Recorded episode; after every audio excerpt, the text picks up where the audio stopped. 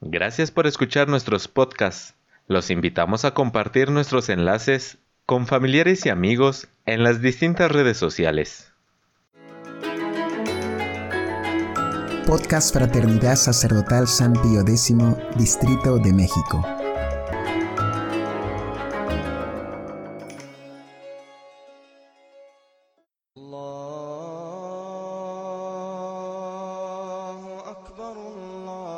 Dios nunca muere.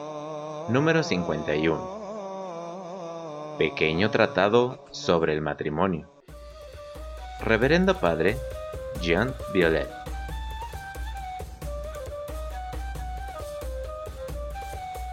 El matrimonio. 1. La vocación matrimonial. El matrimonio es una de las más nobles y sublimes misiones que la divina providencia confía a los humanos. Por medio de la unión conyugal, los esposos se hacen colaboradores de Dios en la procreación de los hijos. Son llamados a satisfacerse mutuamente. Reciben el encargo de formar el corazón, la inteligencia y la voluntad de los hijos que se les confía, mediante la adecuada educación, hasta el día en que son capaces de guiarse por sí mismos. Los casados, que viven según la ley de Dios, cumpliendo con sus deberes conyugales, pueden alcanzar una gran perfección, como lo demuestran los cónyuges que han sido declarados santos por la Iglesia.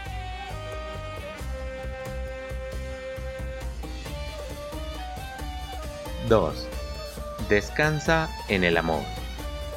Siendo Dios amor, y habiendo creado el mundo por amor, también quiere que nazcan los hijos por el amor que el hombre y la mujer se prometen entre sí para toda la vida.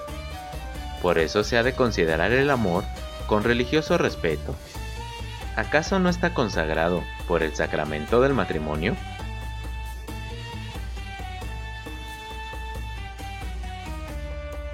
(3) Exige una larga preparación.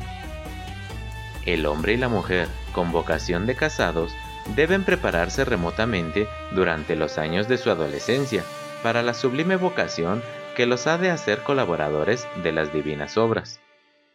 Con tal fin, debe el joven guardar su casto cuerpo, aprender a respetar a la mujer y adquirir las buenas cualidades en las que habrá de poder confiar el corazón de su elegida parte.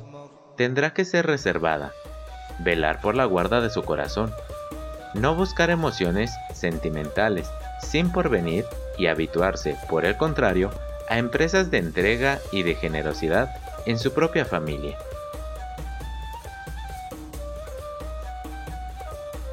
(4) Lo que debe ser el amor. El amor no es ninguna satisfacción de los sentidos, ni menos aún un sueño romántico, sino un sentimiento muy fuerte y profundo así como la generosa y duradera entrega de un solo hombre a una sola mujer y de una sola mujer a un solo hombre.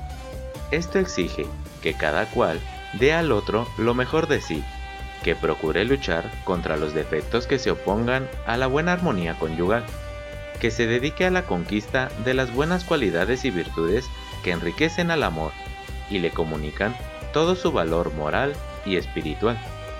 El verdadero amor no se confunde jamás, como por desgracia lo creen muchos jóvenes, con una dicha sin mezcla de mal alguno.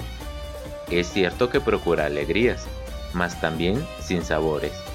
Permite placenteras expansiones, pero también exige sacrificios. Quienes no busquen en él más que goces, lo matarán por adelantado, mientras que quienes acepten de buen grado sus cargas y cuidados, lo habrán garantizado previamente contra los egoísmos, la pasión y las dificultades de la vida.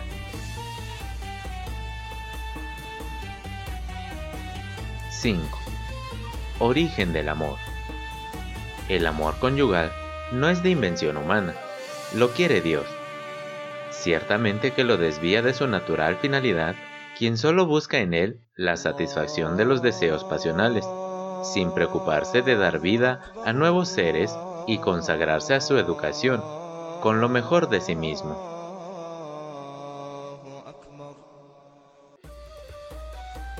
La preparación al matrimonio.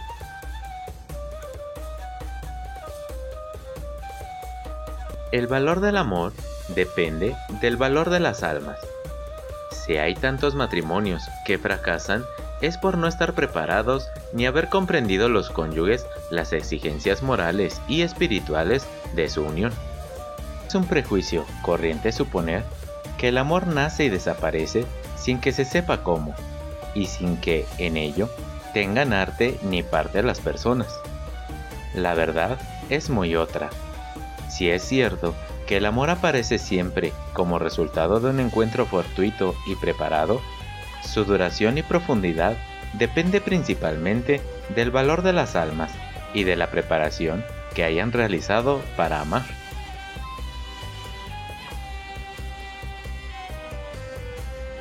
2. Errores propios de los chicos.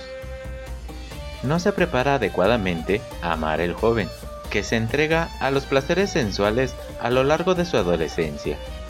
Los falsos placeres que se pretenden justificar por el odioso proverbio de que hay que disfrutar la juventud, desarrollan hábitos de goce egoísta e irresponsable, cuyo resultado es la disminución del respeto debido tanto a la mujer como a sí mismo.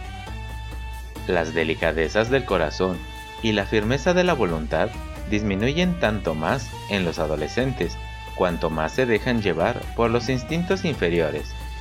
Prepararse a amar es aprender a respetarse a sí mismo y hacerse respetar por el otro sexo. Es forjar la propia voluntad con miras a las obligaciones futuras. Es amar por adelantado a la futura y desconocida elegida del corazón mediante una anticipada fidelidad. Es finalmente conquistar las cualidades de valor, lealtad, dominio de sí y abnegación en las que un día habrá de apoyarse el corazón de la esposa.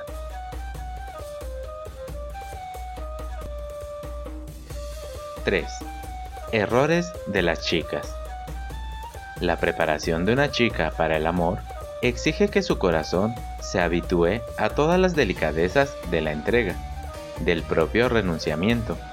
No se prepara la muchacha que provoca y enciende al sexo fuerte con los recursos que le ofrece la coquetería, multiplicando las falsas emociones de la sensibilidad por el coqueteo o soñando con pasiones amorosas irrealizables. El corazón solo vive mediante la donación de sí, y para aprender a donarse la chica casadera debe ejercitarse en la abnegación, bajo todas sus formas. La que no haya aprendido a olvidarse de sí misma en su adolescencia, tampoco sabrá olvidarse de sí misma en la vida conyugal y familiar.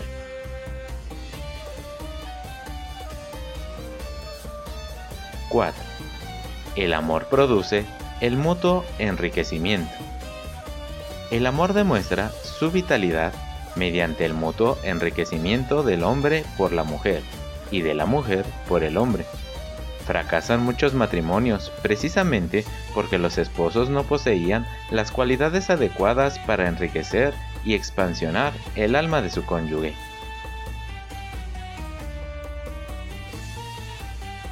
(5) ¿Cómo prepararse para ello?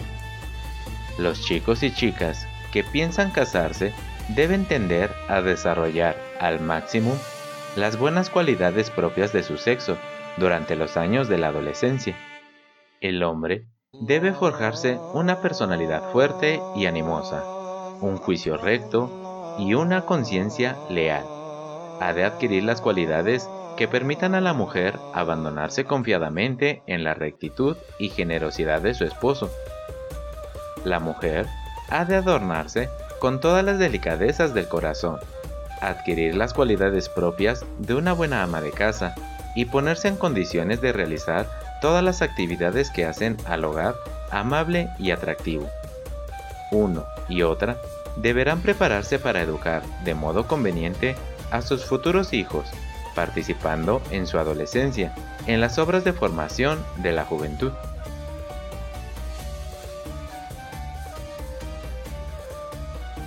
La elección.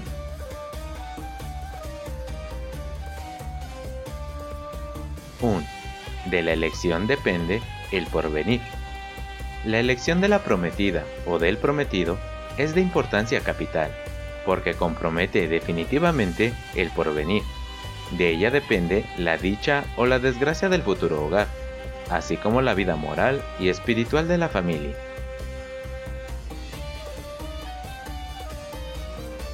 2. No hay que confundir las cualidades físicas con las morales. La elección puede errarse de diferentes maneras. Primeramente, preocupándose más de las cualidades físicas que de las morales. El placer que se experimenta ante una persona guapa priva al espíritu de su libertad de examen y de juicio.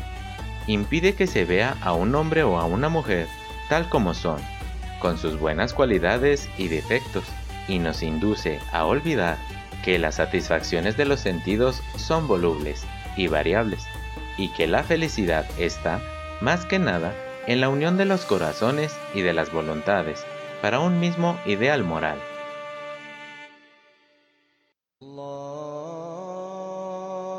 3.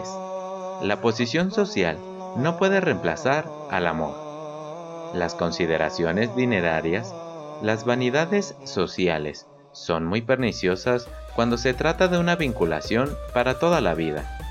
Si es cierto que no hay que desdeñar el asunto económico y la posición social cuando se trata de fundar un nuevo hogar. Se prepararían, sin embargo, las peores desilusiones los esposos si fueran al matrimonio únicamente para satisfacer ciertas vanidades sociales o por el aliciente del dinero, sin considerar ante todo las cualidades morales como base del amor conyugal.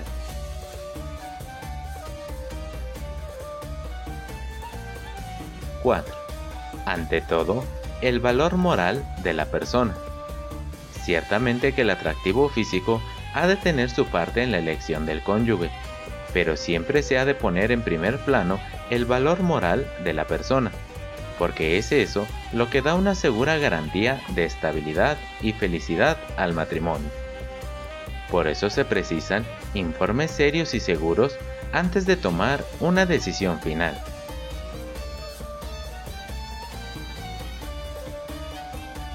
5. Necesidad de una investigación meticulosa.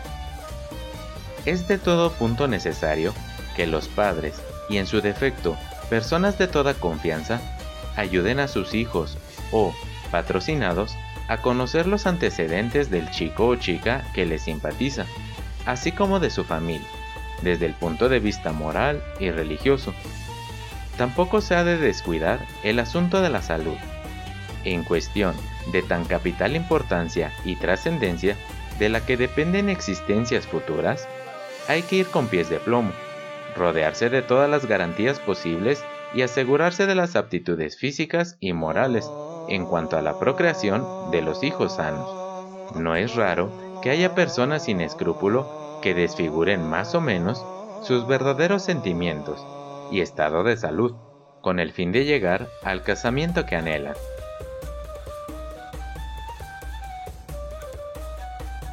6. La familia y el medio social. Desde luego que nadie se casa con la familia y el medio social de la persona elegida, pero sería obrar con la mayor imprudencia decidirse al matrimonio sin estar previamente seguros de que los hábitos del medio social y la educación del cónyuge no habrán de provocar conflictos e incomprensiones.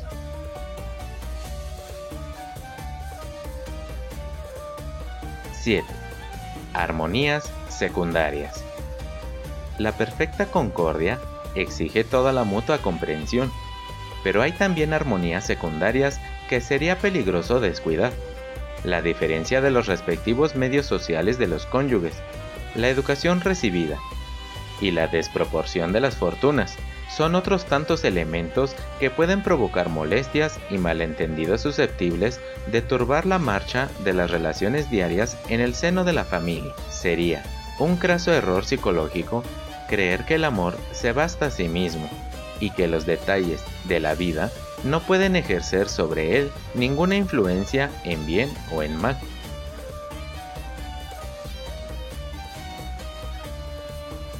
8. La armonía exige un ideal común. Una de las condiciones esenciales para la buena armonía conyugal es la comunidad del ideal moral y de las convicciones religiosas. Antes de unirse con los vínculos del matrimonio, los interesados deben estar seguros de que existe perfecta concordancia en su modo de considerar los grandes problemas de la vida. Jamás pueden estar de acuerdo quienes tomen la vida como una diversión y pasatiempo, y los que la ven como una vocación. Los que no comparten los mismos principios de moral conyugal, los que tienen convicciones religiosas y los que carecen de ellas. Si los futuros esposos no quieren pasar por desacuerdos trágicos y sufrimientos sin fin, necesitan ponerse de acuerdo aún antes de su matrimonio acerca de las directivas que han de presidir su ideal conyugal y familiar. Someterse a una misma dirección moral es el más firme y sólido fundamento para la buena inteligencia conyugal. Amarse es orientar de común acuerdo el presente hacia un ideal cuya realización procuren por todos los medios ambos esposos.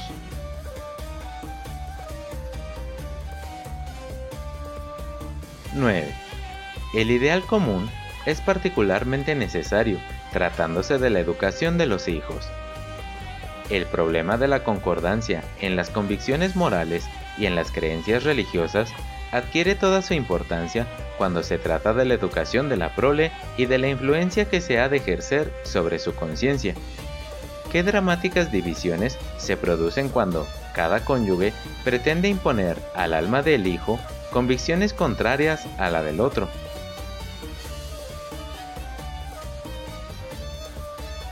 (10) Los caracteres. En contra de lo que comúnmente se sostiene, no creemos que la diferencia de caracteres, ni aun siendo opuestos, sea motivo suficiente para pronunciarse siempre en contra del matrimonio entre dos personas, porque no es raro que los caracteres opuestos se complementen entre sí y se armonicen en la medida de la necesidad que tienen el uno del otro.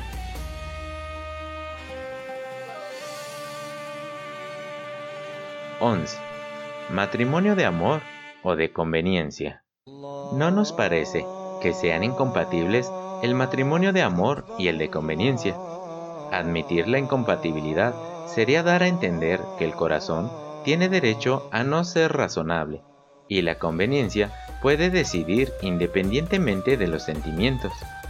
Los matrimonios que ofrecen más probabilidades de éxito son los que se basan en la armonía, comprensión e inteligencia entre el corazón y la conveniencia. El matrimonio no es ninguna lotería, sino un acto libre por el cual se decide la voluntad con pleno conocimiento de causa, después de haber pedido el favor de Dios y examinado todas las circunstancias.